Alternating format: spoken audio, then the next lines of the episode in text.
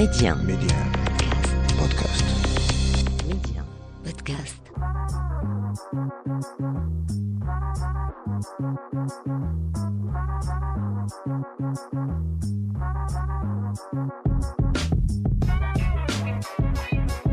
Bienvenue à vous dans l'Hebdo MC, l'émission taillée sur mesure pour tous les curieux et curieuses. Pour ce premier épisode, on se penche sur les médias avec un focus tout particulier sur le Maroc.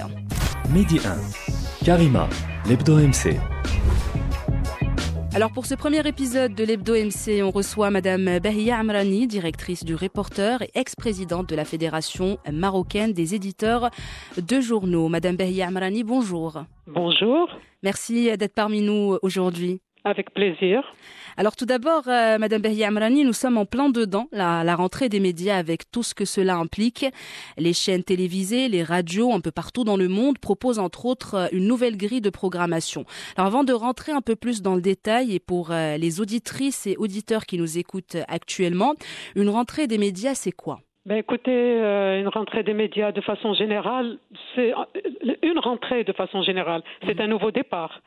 Et une rentrée des médias, généralement, c'est une proposition euh, de nouveaux programmes pour ce qui concerne l'audiovisuel, de nouvelles rubriques euh, pour la presse imprimée électronique, euh, de nouvelles idées pour rendre les médias plus attractifs. Voilà, c'est aussi parfois des petits réajustements dans l'organisation du travail, mais essentiellement, ce sont de nouveaux programmes une nouveauté, ce qu'on propose, ce qu'on essaie de proposer de nouveau pour donner le sentiment d'un nouveau départ. D'accord. Et, euh, comment cette rentrée justement se déroule au Maroc en comparaison par exemple avec d'autres pays euh, d'Europe à titre d'exemple? En temps normal, euh, la rentrée des médias au Maroc a lieu comme partout ailleurs, comme, comme en Europe, comme partout ailleurs. Même avec la pandémie Covid l'année dernière, la rentrée des médias a été pareille qu'ailleurs, c'est-à-dire avec les mêmes problèmes, les mêmes angoisses, les mêmes réactions face à la crise sanitaire. Cette année, au Maroc, chez nous, Mhm. en plus de l'impact de Covid, il y a plusieurs dossiers nationaux importants qui vont nécessiter une mobilisation particulière des médias. Mhm, Je peux vous donner quelques-uns, euh, vous citer quelques-uns. Les élections, d'abord, c'est le plus gros dossier. Bien sûr, Et actuel. tous mhm. les voilà, et tous les changements qui vont avec sur l'échiquier politique, hein, c'est-à-dire euh, nouveau Parlement, nouveau gouvernement, nouvelle répartition des portefeuilles ministériels. Il y a l'ouverture de la session d'automne du Parlement avec ses nouvelles équipes. Et ça se passe au deuxième vendredi d'octobre, euh, comme le prévoit la Constitution. Mhm, C'est une session qui est présidée par euh, le roi, avec le discours que prononce Sa Majesté à cette occasion. mhm, Il y a le dossier du Sahara. Bien sûr. Hein, en octobre, euh, le secrétaire général de l'ONU présente un rapport au Conseil de sécurité, lequel vote une résolution.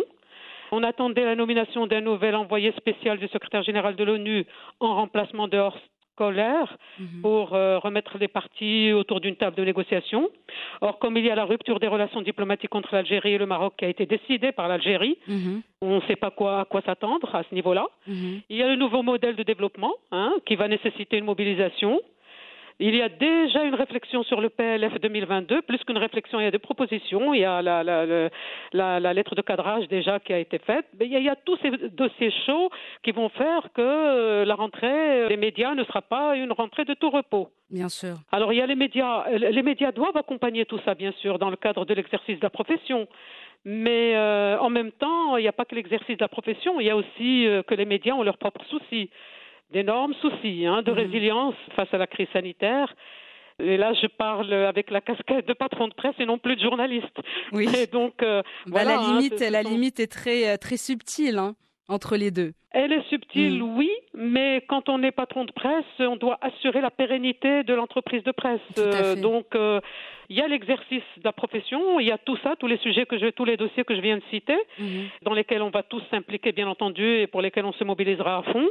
Il faut que l'entreprise puisse faire tout ça, hein, puisse permettre aux journalistes de faire tout ça. Donc, l'entreprise de presse, avec euh, l'impact Covid qui a été extrêmement dur, Pose de Justement. nouveaux problèmes pour cette rentrée. Justement, en parlant de, de la crise euh, du Covid, comment la crise du Covid a impacté euh, la presse marocaine, que ce soit imprimée ou en ligne?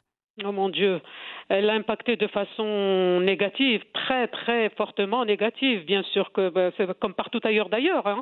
Pendant les confinements, etc. Euh, euh, vous savez, euh, la presse vit des ventes et de la publicité. Ce sont ses principales sources de revenus.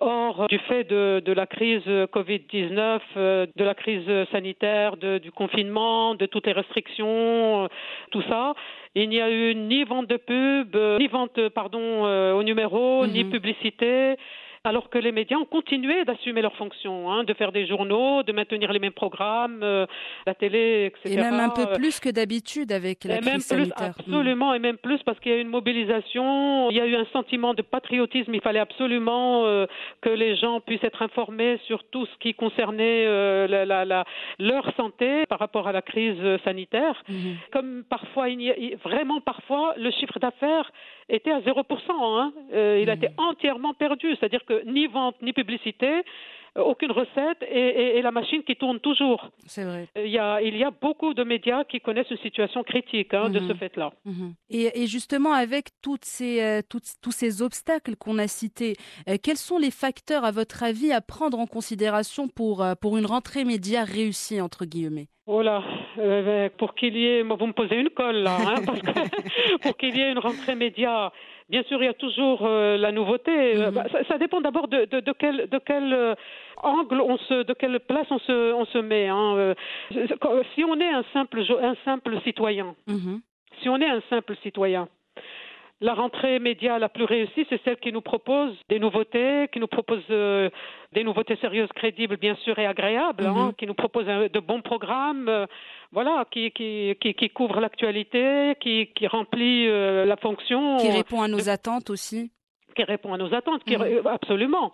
Maintenant, si on se place du côté du journaliste, la meilleure rentrée. Mhm. les, les, les, facteurs à prendre en considération, c'est de pouvoir travailler dans un contexte euh, qui permet de donner le meilleur de soi, hein, de, de, remplir euh, sa fonction euh, de la façon la plus agréable, la plus, la plus sérieuse mhm. et qui, qui permet d'avoir absolument les meilleures conditions de travail quand on est un patron de presse, ben, la meilleure rentrée, c'est celle qui permet, comme je le disais tout à l'heure, euh, de, de, de, préserver euh, la pérennité de l'entreprise et, de, et de, faire en sorte que justement cette entreprise puisse euh, fournir le travail qu'il faut dans les meilleures conditions. Et ça, ça a un coût. Et voilà, il mhm. faut avoir le, la, les, les, les, les, moyens d'assumer ce coût-là. Bien sûr. Donc c'est tout, c'est beaucoup, c'est énormément de facteurs à prendre en considération au-delà justement de l'humain qui se donne à 100% pour son travail en tant que journaliste, etc. Il y a d'autres facteurs externes qui viennent des fois un petit peu euh, chambouler ce processus. Euh. Absolument. Mm. Nous, euh, bah, si vous voulez, concrètement, la meilleure, la les meilleures conditions de rentrée pour pour les, les, les, médias, mm-hmm. eh bien, ce serait, vous savez qu'il y a eu un contrat programme qui a été signé avec l'État. C'est le CVE qui a mm-hmm. signé cinq contrats programmes, dont un avec la presse mm-hmm. pour Covid ça, porte sur la période 2020-2022 pour essayer justement d'apporter des mesures de soutien, de préserver l'emploi. Mhm. C'est un plan de relance hein, qui a été signé et ce contrat programme prévoit qu'il euh, y ait un comité de suivi et que ce comité de suivi euh, puisse euh, décider de, de, de, la suite de, du soutien qui pourrait être apporté à la presse. Certaines mesures ont été apportées comme à tous les, comme à tous les secteurs euh, qui, ont, qui ont signé ce contrat, leur contrat programme, mais il y a des mesures spécifiques à la presse et, et ça c'est un comité de suivi qui doit s'en charger, qui sera présidé par le, ministère, le département de la communication. Mm-hmm. Et donc là aussi cette rentrée, ben, on attend de voir quelle, quelle sera euh, le, le, quelle sera la personne, le ministre qui se chargera du, du département de la communication.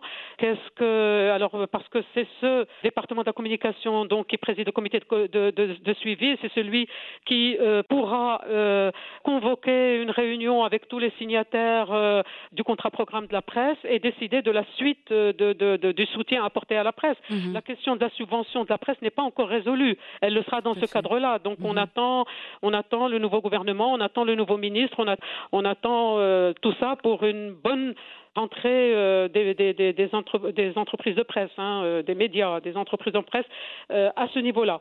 C'est le niveau concret, pragmatique, voilà. Pour avoir justement une vision claire de ce qui nous attend dans le futur proche et même lointain. Absolument, absolument. Et, enfin, Madame Behia Amrani, on le sait, on, on, vit dans une ère où les médias se présentent sous différentes formes, avec avec une évolution, une évolution plutôt assez remarquée de la digitalisation de la presse. Alors l'information est consommée quotidiennement à travers divers supports. Euh, parlez-nous un peu justement des, enjeux de la digitalisation de la presse. Mais ils sont, ils sont nombreux, hein, les mmh. enjeux de la digitalisation de la presse. Ils sont énormes pour la presse écrite, euh, aussi bien d'ailleurs que pour la télévision et la radio. Hein. Mmh. La digitalisation a tout euh, chamboulé, tout transformé. Aujourd'hui, la presse écrite propose sa version digitale. Hein. Tous, les, tous les journaux ont leur version digitale. Mmh. La télévision aussi hein, euh, a recours euh, à la, à la digitalisation, mhm. la radio. On est, on est, on est vraiment dans une transformation numérique qui a tout, tout, absolument tout euh, changé. Mhm. Avec le côté pratique, vous savez, le côté, euh, c'est l'info en temps réel, l'instantanéité, c'est la diffusion la plus large possible puisqu'elle se fait dans le monde entier, c'est également en temps réel c'est euh, la digitalisation, c'est le moyen, le canal d'information qui permet une réactivité en temps réel. c'est vraiment, il y a des avantages dont on ne peut plus se passer aujourd'hui et qu'on ne peut plus ignorer aujourd'hui. Mhm. Et donc, le premier, moi j'estime que le premier enjeu de la digitalisation, c'est la crédibilité. Tout à fait. Il faudrait qu'il y ait, parce que vraiment c'est un enjeu.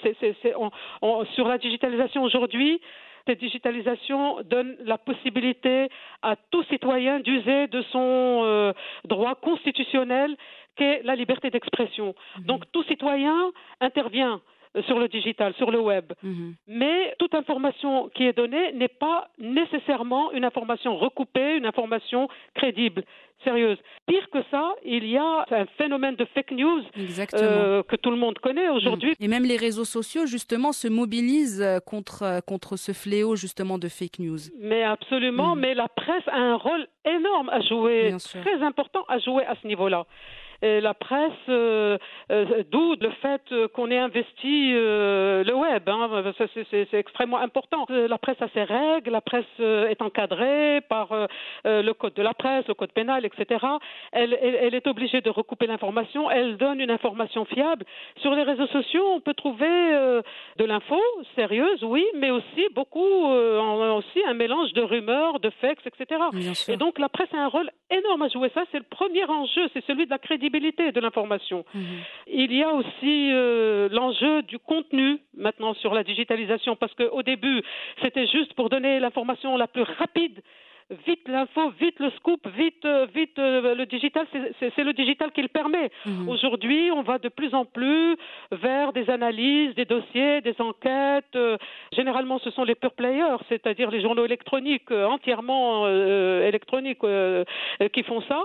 Mais c'est extrêmement important d'avoir de, la qualité du contenu. C'est un enjeu important de la digitalisation. Mhm. Et puis, pour un, un, patron de presse, il y a un enjeu qu'on ne peut pas ignorer. c'est un des plus importants même pour un patron de presse, pour une entreprise de presse, pour un média quel qu'il soit, pour, euh, pour un site, c'est la part de marché publicitaire. Vous savez qu'aujourd'hui on souffre du problème des GAFA qui, euh, euh, qui s'accaparent une très grosse part, c'est-à-dire euh, une part léonine, 80 à 90% de, de, nos publicités nationales vont au GAFA, mhm. euh, Facebook, euh, etc. Google, Amazon. Google, Facebook, etc. Mhm. Donc là aussi, c'est un enjeu aujourd'hui mhm. pour nous, pour, pour, pour la presse nationale, pour les patrons de presse, pour, pour les entreprises de presse, pour, pour, pour la télévision, pour la radio, pour tout le monde.